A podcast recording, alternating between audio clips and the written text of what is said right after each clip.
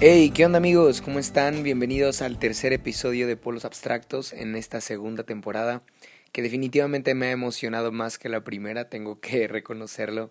Y es que en esta segunda temporada he tenido ideas más frescas, me he motivado un poquito más a hacer las cosas uh, mejor que en la primera. Eh, definitivamente en la, en la pasada temporada lo tomé un poquito como hobby y en esta me he dado cuenta que puedo a sacar muchas buenas ventajas que no había descubierto en la temporada pasada.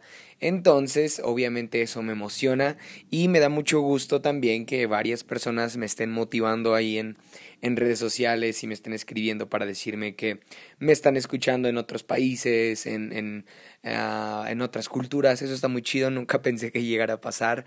Y a mis amigos que ustedes saben quiénes son y que me motivan en en, en, secreto, en lo íntimo, para poder aconsejarme, coachearme, eso me encanta.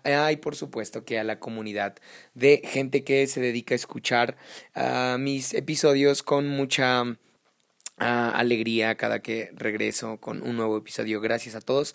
Parece que estoy recibiendo un Oscar, ¿no?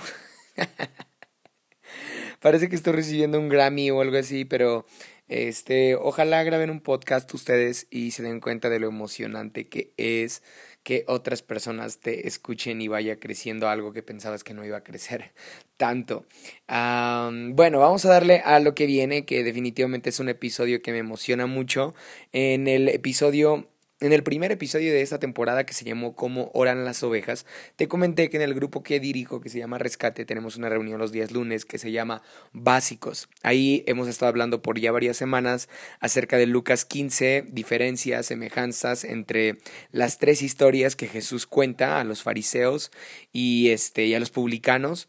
Bueno, a los fariseos, publicanos, pecadores y bueno, a los escribas, toda la gente que se acercaba a escucharle.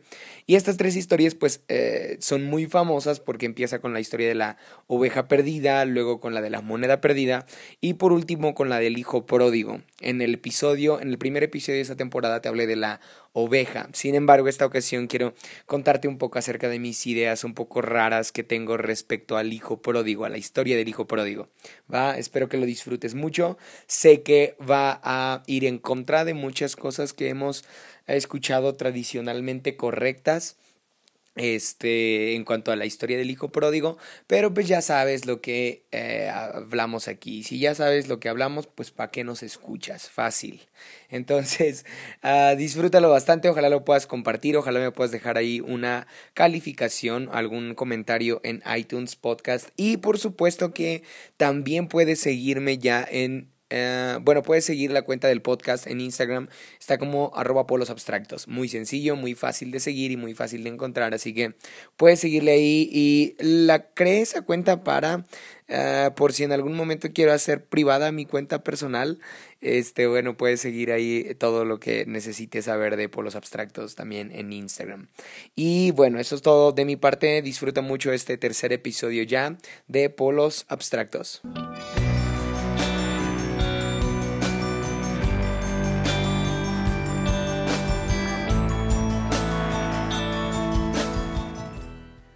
Bien, y hoy quiero hablarte de un tema muy curioso que, al cual he titulado El hijo menos pródigo. Sí, eh, ya, ya sé lo que estás pensando. De inmediato estás pensando en, en la historia del hijo pródigo. Y quiero hablar, ah, bueno, quiero iniciar hablando de la interpretación tradicional que le hemos hecho a esta, a esta parábola, a esta historia, la cual tú conoces muy bien, pero quiero marcar la diferencia entre lo que no voy a hablar aquí y lo que sí voy a hablar. La interpretación tradicional ya la conoces. Es esta. El hijo pródigo eh, es, el inconverso que está fuera de la iglesia y que cuando llega, entonces los que nos convertimos en hermanos mayores somos los que estamos dentro de la iglesia y deberíamos de gozarnos, más no de criticar al pródigo que va llegando, porque hay fiesta en la casa del Padre y el Padre se está regocijando, ¿ok? Entonces, esa es la interpretación tradicional, la cual he venido escuchando por muchos años y no tengo nada en contra de ella, solamente creo que es muy peligrosa porque con esa interpretación que le estamos dando, le estamos poniendo caducidad también a esa historia. ¿Por qué? Porque entonces la historia del hijo pródigo tiene que ver conmigo solamente cuando yo estaba fuera de la iglesia. Yo era el pródigo, ahora vengo y ya no soy el protagonista de esa historia, entonces pues ya no tengo más que exprimirle a esa parábola. ¿Me explico? Ya no ya no tengo más que sacarle porque entonces solamente aplica para campañas evangelísticas o para cuando ah, damos este mensaje de salvación en la iglesia y hacemos que la gente acepte a Jesús en su corazón y entonces ahí podemos usar esa historia. Sin embargo, no la podemos usar tanto para otros temas. Ah, le encuadramos esta historia, le ponemos caducidad, le ponemos vigencia y entonces ya no tiene tanto que ver con nosotros porque perdemos de vista muchos otros detalles que Jesús sí da en esta historia en comparación con las dos anteriores. De hecho, podría asegurar que desde Génesis 3 hasta Apocalipsis 22, el mensaje de Dios es el mismo es el mismo, hablar de salvación, hablar de gracia, hablar de misericordia y usar a personajes en, toda la historia para poder hablar de esos temas. Sin embargo, cuando habla del Hijo pródigo, creo que Cristo se está refiriendo específicamente al clímax de todo lo que ha venido hablando el Padre en toda la historia es para mí el, punto máximo, el punto central. Eh, esta es mi interpretación, ¿ok? Eh, quizá podríamos definir la, historia del hijo pródigo, o más bien yo quizá podría definir la historia, la historia del hijo pródigo como un resumen rápido de toda la Biblia.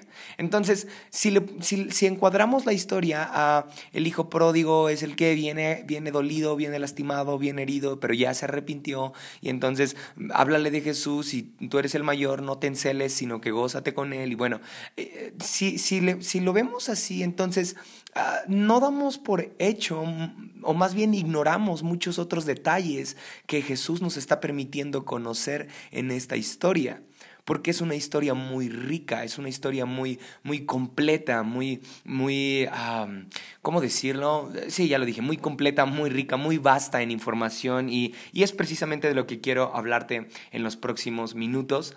Y para empezar, quiero hablarte del hijo mayor, la personalidad del hijo mayor. Le puse a este episodio el hijo menos pródigo porque ese sería quizá el nombre que le pondría al hijo mayor, el hijo menos pródigo, ya que de acuerdo a nuestra interpretación tradicional, el hijo pródigo es el menor. Bueno, entonces, si nos guiamos con esa interpretación, el hijo mayor para mí también es pródigo, pero ah, sé que no nos va a gustar tanto llamarle pródigo al mayor, porque apuntaría a nosotros y no nos va a gustar eso, entonces vamos a ponerle el menos pródigo, ¿ok? También es pródigo, pero no lo es tanto. Sé que es, es, es, una, es una locura esto que estoy diciendo, y no va, quizás hasta parece que estoy contradiciendo lo que dije hace unos minutos, pero uh, entiéndeme en esta idea, que estoy siendo un poco sarcástico con el título, vaya. el hijo menos pródigo. Uh, porque creo que el hijo mayor también tiene rasgos de un hijo pródigo. Porque si analizamos la palabra pródigo, el, el, sentido más básico, el significado más básico y elemental de la palabra, tiene que ver con alguien que no sabe administrar. Ese es, el, significado real de la palabra pródigo, alguien que no sabe administrar. ¿sí? Sin embargo, con el paso de los años se ha entendido, o se ha sobreentendido, mejor dicho, que pródigo tiene que ver con el que derrocha. ¿sí? Visto así, obviamente el pródigo solamente sería el menor, porque es el que derrocha, pero el sentido básico o el significado básico de pródigo no es el que derrocha, sino el que no sabe administrar. Por supuesto que derrochar dinero es una muestra de alguien que no sabe administrar, pero si te das cuenta, el hijo mayor tampoco sabía administrar lo que tenía. Porque cuando el hijo menor viene ante el padre y pide su herencia, el mayor también es llamado para recibir herencia, a pesar de que él no había pedido nada. Entonces, cuando el hijo menor se va con su herencia a malgastarla, no sabemos qué hace el hijo mayor con lo que también le fue dado se me ocurre la parábola de los talentos en donde el que es condenado es el que entierra lo que se le da y entonces es juzgado por el patrón porque enterró lo que le habían dado. Se me ocurre que esto mismo sucede con el hijo mayor. Por alguna razón lo entierra, no lo usa, ah, no lo invierte, entonces vemos que es, es muy torpe para administrar lo que tiene.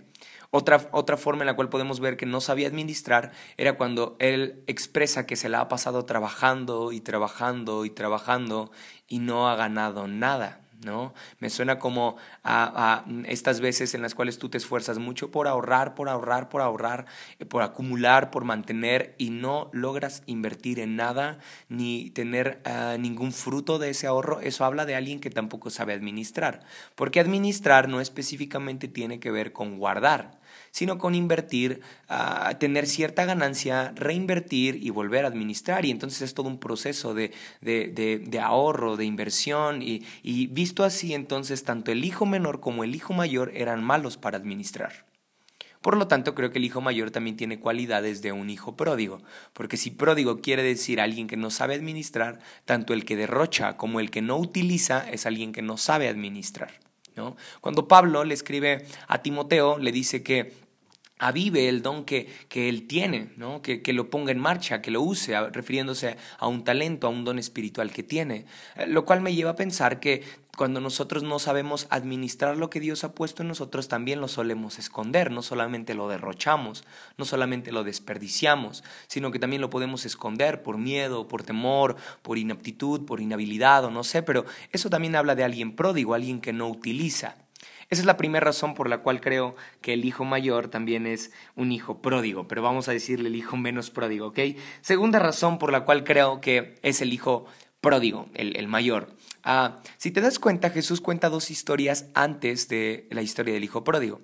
Empieza contando la de una oveja que se pierde, una moneda que también está perdida, y si te das cuenta en esas dos historias, vemos una actitud o una acción de parte tanto del pastor como de la mujer. Esta es la acción. Se pierde una oveja y el padre, perdón, el pastor se moviliza a ir tras ella. ¿Sí? Sale de su comodidad, sale del, del, del, confort o deja, deja a, las, a las ovejas en el desierto y va tras la oveja. En el caso de la moneda, vemos también a la mujer que, que la pierde hacer todo un ritual para poder encontrar esa moneda vemos que sí se moviliza, vemos que no se queda sentada, sino que no se queda ni siquiera esperando. Tampoco vemos al pastor esperando porque la oveja regrese, sino que ambos, tanto pastor como mujer, se mueven en ir tras lo que han perdido. Contrario a la historia, a la tercera historia que Jesús cuenta, que es la del hijo pródigo. El hijo se va y no vemos al padre ir tras él. No vemos al padre ni siquiera esforzándose un poquito por, no sé, pegar, pegar carteles en los postes que diga se busca. No lo vemos desesperado. Lo vemos esperando, claro que sí, lo vemos corriendo cuando ya ve que el hijo está cerca. Pero entiéndeme en esta idea, no vemos al padre saliendo de, de, de casa para, para ir tras el hijo, ¿no? Sin embargo, cuando el hijo mayor vuelve a casa después de trabajar y se da cuenta que hay fiesta, pregunta a uno de los jornaleros qué es lo que está pasando y el jornalero, el jornalero le responde que su hermano ha vuelto a casa y por eso hay fiesta. El hijo mayor se enoja, se indigna por lo que está pasando y el padre sale de la casa y va a buscar al hijo que está enojado. ¿Sí? Es muy curioso eso, que va no se mueve en ir tras el hijo menor que decidió salirse, pero sí va tras el hijo mayor a rogarle, dice la Biblia, que le ruega porque entre a celebrar con su hermano y con él. Eso me lleva a pensar que entonces, si vemos al pastor moviéndose por lo que ha perdido y vemos a la mujer moviéndose por lo que ha perdido, también vemos al padre moviéndose por lo que ha perdido. Pero a nuestros ojos superficiales, podríamos decir, el perdido es el hijo menor, más no el hijo mayor, pero ves al padre moviéndose por el hijo mayor. Quizá eso nos dice que entonces el papá nunca dio por hecho que el hijo menor estaba perdido, sino más bien el que estaba perdido era el mayor. si en las historias anteriores ves que el pastor y la mujer se mueven en ir por lo que está perdido y en buscar lo que está perdido, en la tercera historia también ves al papá buscando, oyendo más bien por lo que está perdido, saliendo de casa, dice la Biblia, que él sale de su casa y va por el hijo, va por su hijo y va a rogarle que entre a casa, ¿no? Entonces vemos que el que estaba perdido siguiendo, siguiendo el patrón que Jesús estaba usando, siguiendo el, el, estándar que Jesús estaba usando en todas las historias y la misma línea que él estaba utilizando, entonces diríamos que el Padre sí se movió en, en ir tras el Hijo, pero no el menor. Pero a nosotros nos encanta creer que es el menor el perdido. Eso me lleva a pensar que lo mismo hacemos en nuestros estándares de pecado, ¿sí? Este pecado es peor que este este no es tan malo como este. Y entonces, a, nuestros ojos, el peor de todos es el menor, ¿no? El, peor de los dos hijos, perdón, o el, o, el, o el malo de la película, el malo de la historia es el menor. ¿No?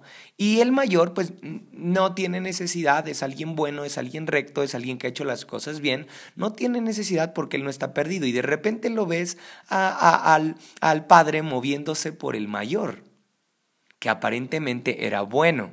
Yo creo que por eso Jesús explicaba estas historias a los fariseos, porque nosotros somos igual que ellos, o más bien porque ellos son igual que nosotros, porque ellos utilizaban estos estándares de pecado y entonces, eh, de acuerdo a, la, a, la, serie que Jesús estaba llevando y a los patrones que Jesús estaba llevando, ellos pensaban que el papá tenía que ir por el hijo menor, pero de repente ves al padre más desesperado por hacer que el hijo mayor entre que por hacer que el hijo menor entre a casa. ¿Sí?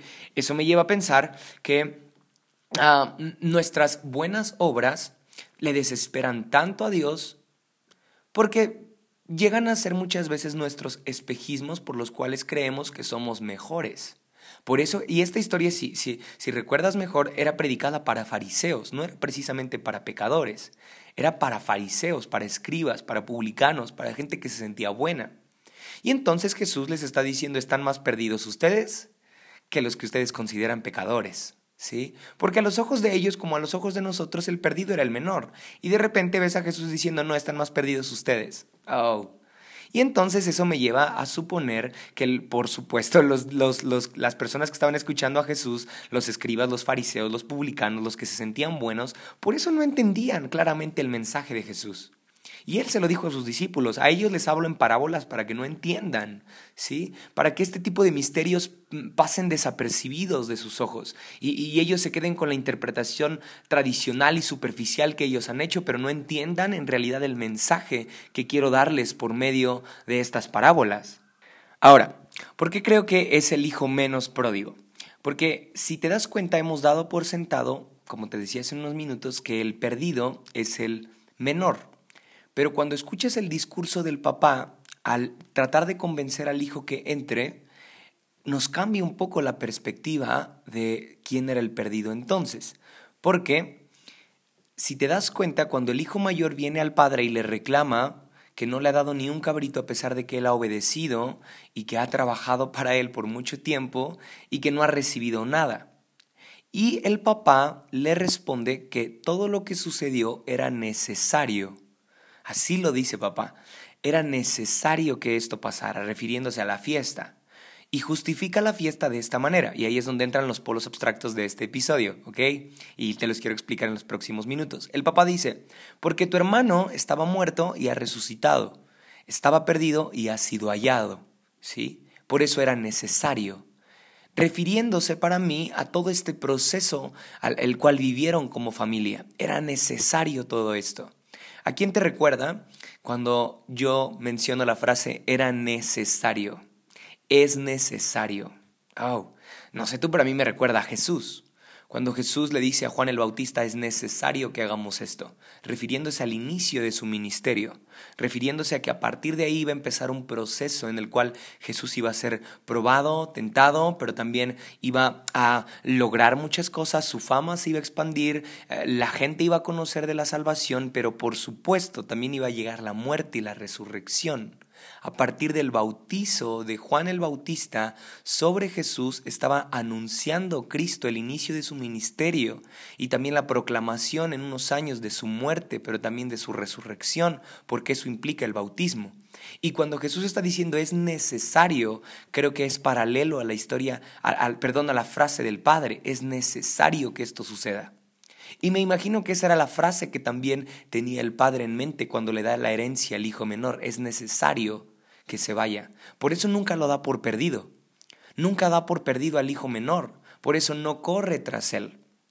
Porque regresando a la interpretación que te decía hace un momento de que si eh, el pastor y la mujer se mueven tras lo que han perdido, porque el padre no se mueve tras lo que ha perdido? Porque no daba por perdido al hijo menor. ¿Me explico?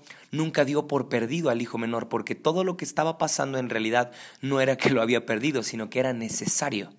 Era necesario que, eso pasara. Era necesario que el menor eh, probara de la vida independiente, malgastara todo, regresara arrepentido y se ocasionara toda una fiesta. Todo eso era necesario. ¿Era necesario para quién? Para el mayor. Porque el mayor también tenía que llevarse una lección. ¿Sí?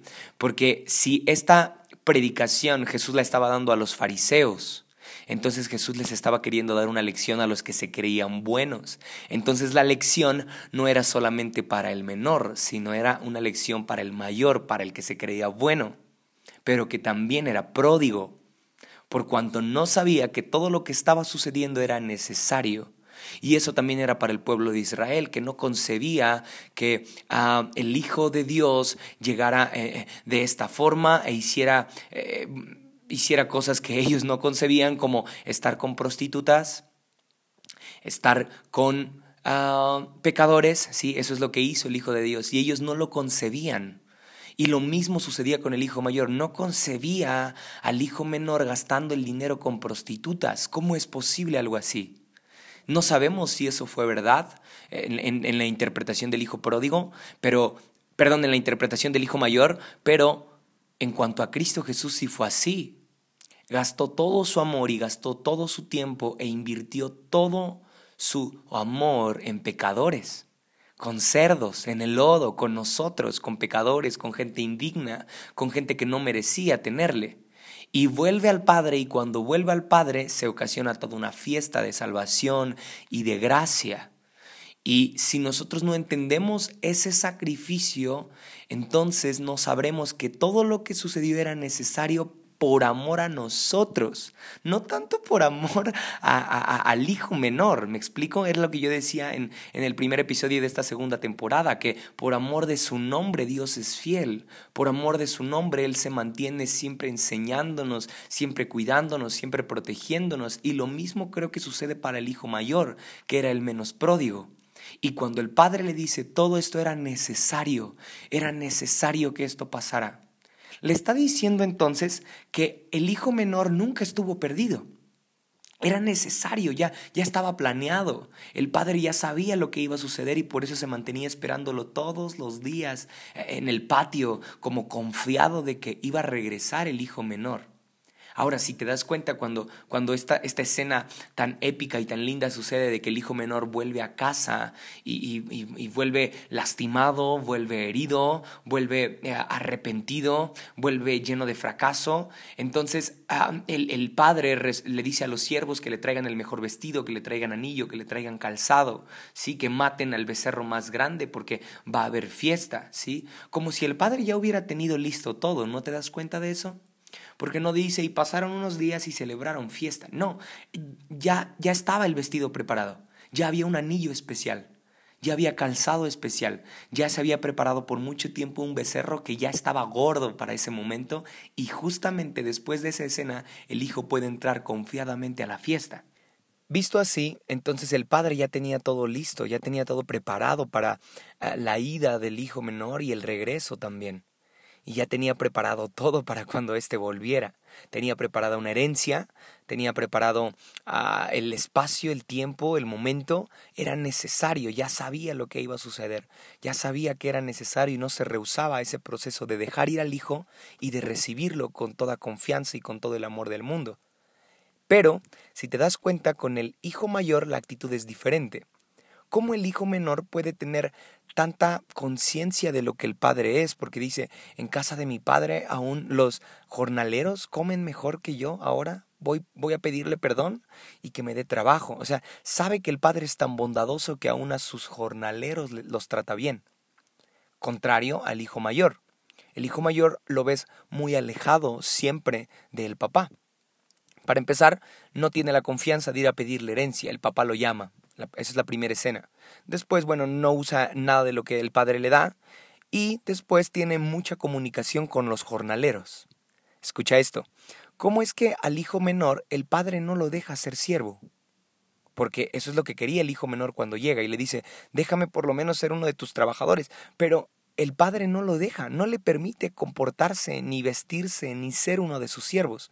Pero el hijo mayor, cuando está la fiesta, ves al hijo mayor platicando con los jornaleros y reclamándole al padre que él le ha servido todo el tiempo. ¿Cómo al hijo menor no lo deja ser siervo y al hijo mayor sí le ha permitido por muchos años que le sirva? Y si el mayor le pregunta al jornalero qué es lo que está sucediendo en la casa, eso me lleva a pensar que entonces el mayor tenía más comunicación con los jornaleros que con el padre. ¿Sí? No tenía tanta cercanía con el padre. Quienes le informaban todo eran los jornaleros.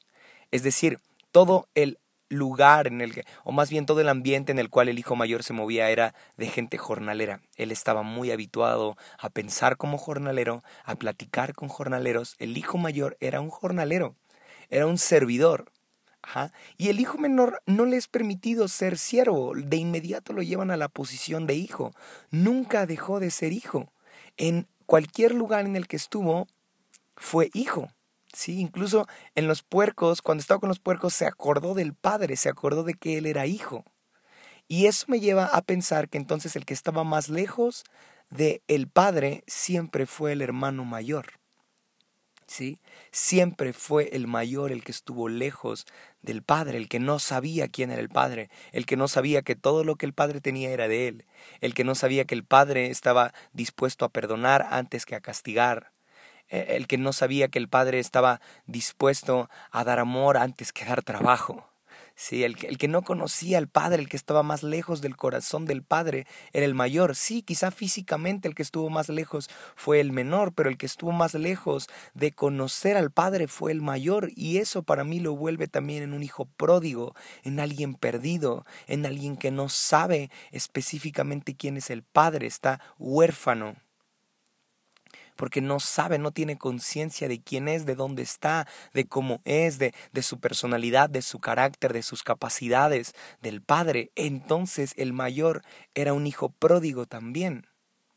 ¿Sí? y me lleva a suponer, o más bien me lleva a pensar en muchas veces en las cuales yo considero estar cerca de, de, Dios por lo que sé, por lo que hago, por lo que tengo, y eso automáticamente me vuelve en un pródigo.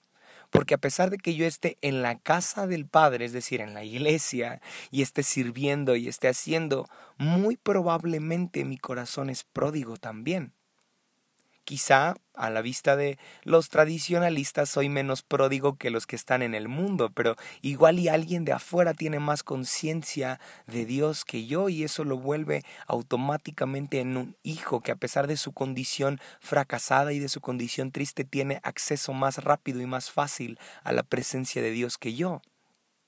Y si te das cuenta de esto, el hijo menor eh, pasa rápidamente a la mesa, ¿sí? A comer del becerro más gordo. No, no, no, no, me, no me imagino esa escena, pero lo más seguro es que el hijo menor se comportó como un simio al ver un montón de comida en, en la mesa y bueno, él está contento celebrando con los vecinos y con los amigos, disfrutando del regreso a casa y el, el mayor ni siquiera tiene si te das cuenta, el que sale a forcejear con él es el papá.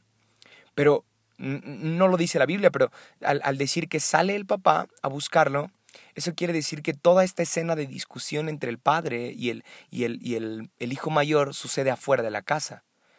El mayor no entraba a la casa porque era un siervo.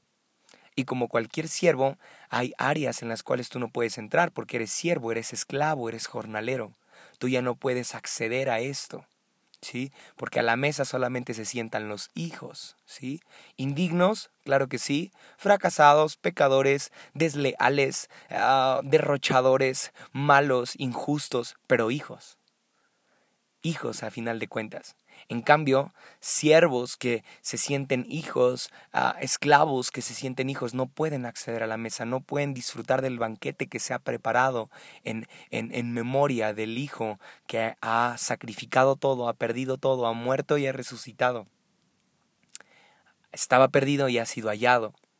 Los hijos menos pródigos no podemos celebrar eso. me refiero a cuando hemos perdido esta capacidad de celebrar, de celebrar cosas buenas que han sucedido, no solamente con personas que se han encontrado con Dios. ¿Cuántas veces hemos perdido esta capacidad de, de, de celebrar y de poder entrar plenamente a lo que Dios ya ha hecho? Sí, porque muy probablemente estamos afanados o egoístamente diciéndole a Dios, yo quiero un cabrito para mí y para mis amigos. Y Dios está diciendo, pero hay una fiesta acá adentro ha vuelto tu hermano. No, yo quiero algo así. Y pedimos tantos detalles y, nos, nos, obsesionamos con esas, con esas cosas que nos roban atención y que nos roban energía. Y entonces perdemos de vista que Dios ya está haciendo algo y entonces perdemos la capacidad de celebrar. Y cuando eso sucede nos volvemos en pródigos también. Nos volvemos en pródigos cuando no podemos entrar libremente a celebrar lo que Dios ya ha hecho por estar afanados en lo que Dios no ha hecho según nosotros en lo que Dios no ha cumplido, en lo que Dios no ha dado, en lo que Dios no ha suplido todavía. Ponte a pensar en la ironía del pensamiento del Hijo mayor. Para empezar dice, yo te he obedecido en todo y no está obedeciendo al Padre para entrar a la casa, ¿no? Ah, no me has dado ni un cabrito, pero el Padre le dio incluso el doble de lo que le dio al hijo menor cuando se fue de casa, ¿sí? Porque la tradición judía era de que el hijo mayor, por ser primogénito, tenía derecho a dos terceras partes de una herencia, ¿sí? Y el menor solamente... Eh, a, lo que me refiero es que cuando el hijo menor viene al padre y pide herencia, el padre tiene que dividirla en tres partes.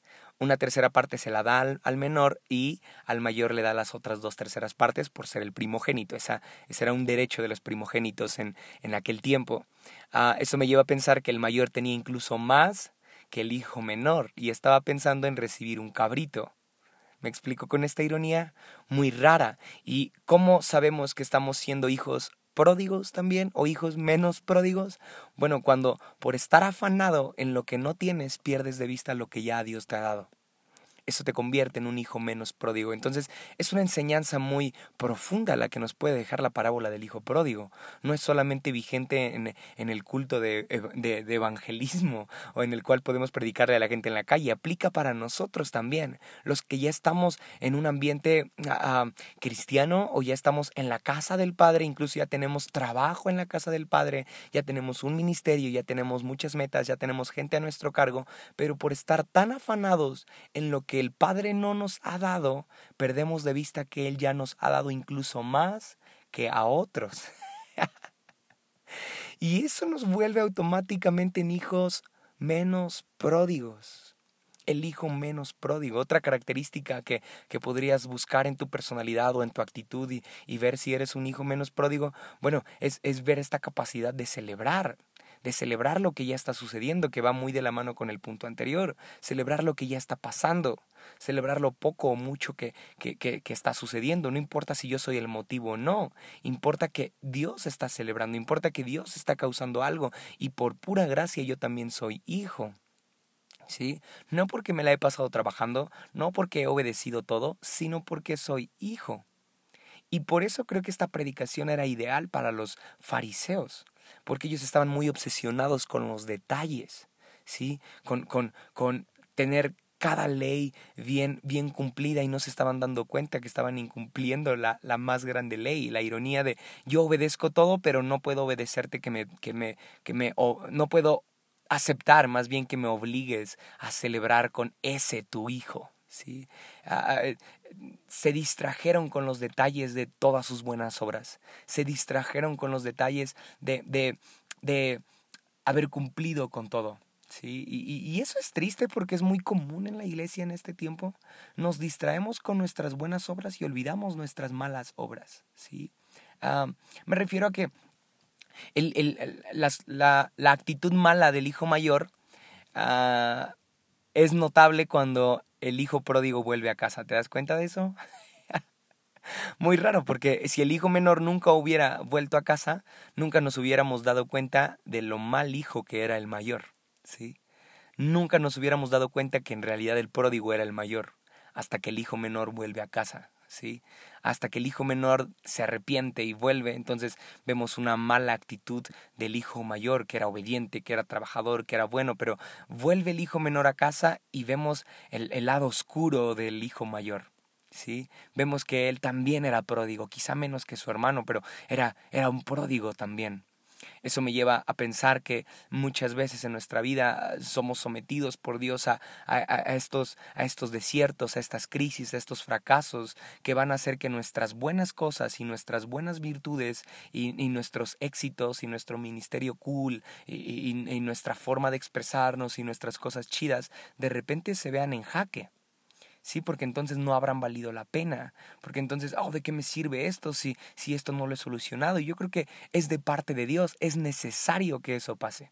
Era necesario que eso pasara para que volviéramos a depender, perdón, para que volvamos a depender de Dios, para que no nos confiemos nunca de lo buenos que somos y Dios recordándonos nuestras partes pródigas, volviendo a, nosotros este, e, e, este, este personaje pródigo que para mí es Cristo Jesús, que, que es el que saca a la luz no solamente nuestras virtudes, sino también nuestros errores, nuestros defectos, nuestras incapacidades, nuestros celos, nuestras envidias, nuestros egoísmos, nuestra incapacidad para tener hábitos espirituales, nuestra incapacidad para tener fe, nuestra incredulidad tan horrible que muchas veces tenemos, nuestra nuestro canto sin adoración, nuestra, nuestra falta de ánimo, nuestra falta de fe, nuestros miedos, nuestras angustias, ah, y en fin, todas estas cosas que salen cuando estamos en una, en una posición de que todo nos va saliendo bien y de repente algo nos arruina la vida, ¿no? Para mí es el pródigo volviendo a casa. Yo lo veo así en mi vida, ¿sí? Cuando ah, me doy cuenta de un fracaso, o de, algo que no puedo vencer o algo con lo que estoy lidiando desde hace mucho tiempo, me, me repito a mí mismo, es mi pródigo recordándome que sigo, de, que, que debo seguir dependiendo de Dios que mis buenas obras nunca me salvarán, gracias a Dios mis malas obras jamás me condenarán, pero el polo abstracto de, de esa mala obra, de ese hijo pródigo, sí, sería mi buena obra, o mi hijo menos pródigo. ¿sí? Mi buena obra no me va a salvar, mucho menos mi mala obra me va a condenar. Ah, pero es un balance, es un equilibrio constante en el cual yo debo estar reconociendo siempre, mi, mi, o, o más bien siempre debo estar reconociendo que no me salvan mis buenas obras, pero trayendo también mis partes pródigas que necesitan encontrarse con el arrepentimiento, con el perdón del Padre, y, y darme cuenta que sigo siendo el hijo menos pródigo esta historia sigue siendo vigente en este tiempo para mí, porque a pesar de que ya no estoy en una condición de quizá estar con los cerdos, o estar en el mundo, o estar pecando deliberadamente, sino que ya vine y ya me dejé abrazar por el Padre, pero ahora corro el riesgo de volverme como el hijo mayor. Sí, yo creo que ese es, eh, eh, por eso creo que la historia se cierra ahí, con el padre diciéndole al hijo, es necesario que esto pasara, porque tu hermano ha sido hallado. Y, no vemos qué sucede después, no vemos si el hijo mayor acepta. No vemos si el hijo mayor se mete a la fiesta y celebra. Quizás se va resentido, quizá toma su herencia y se va, o quizás sí se mete a celebrar. Pero yo creo que Jesús deja inconclusa esta historia para solamente dejarnos que nosotros decidamos. Porque después de la obra de la cruz y de la obra de la salvación empieza esta obra de transformación en la cual quizá ya no soy el pródigo que vino a las plantas de Dios y se arrepintió, sino que ahora empieza este proceso en el cual corro el riesgo de, de volverme como el hijo mayor, afanado en servir al Padre ahora, afanado en mis buenas obras. Y entonces corro el riesgo de volverme el hijo menos pródigo. Pero nunca llegamos a ser uno diferente, no vemos un tercer hijo, solamente hay esos dos, el hijo pródigo y para mí el hijo menos pródigo. Y a mí me encanta que mi vida esté siempre entre ambos. Me encanta muchas veces ir a Dios y ir con un corazón tan arrepentido y tan dolido y decirle, perdóname, y me considero el pródigo ahí. Pero cuando estoy funcionando bien y las cosas me están yendo bien, tengo que recordarme a mí mismo que sigo siendo pródigo, quizá menos. Quizá ahora soy el menos pródigo, pero sigo siendo hijo y eso es lo que importa sigo, eh, ahora estoy en este dilema de que lo que tú me has dado no lo sé administrar, sigo siendo menos pródigo. ¿sí? Las cosas buenas que he hecho, mis éxitos, ya vencí algo, ya pude con algo, ya, ya logré lo que tanto quería, pero eso me sigue manteniendo en, en, en el pródigo. Si me afano en eso que he ganado, entonces me vuelven el menos pródigo. Analiza cómo está tu vida, cómo has venido conduciendo tu, tu, vida precisamente, tu ministerio, tu familia, eh, tu persona, tu intimidad, cómo has venido manejando tus pensamientos últimamente, porque muy probablemente estamos creyéndonos que ya no aplica esta historia para nosotros y en caso de ser así, sorpresa, quizá estamos siendo el hijo menos pródigo. Ah, espero que te haya gustado mucho este episodio. Ah, yo espero grabar algo similar en las, en, las, próximas ocasiones. Comparte este episodio y te agradecería mucho si me dejas ahí algún comentario en iTunes o si me quieres escribir en Instagram o en Facebook. Yo estoy presto a cualquier diálogo porque este tema creo que va a despertar muchas percepciones y muchas otras ideas. Qué gusto grabar por los abstractos, me gustó mucho este episodio y espero que ustedes también. Nos vemos la próxima. Bye bye.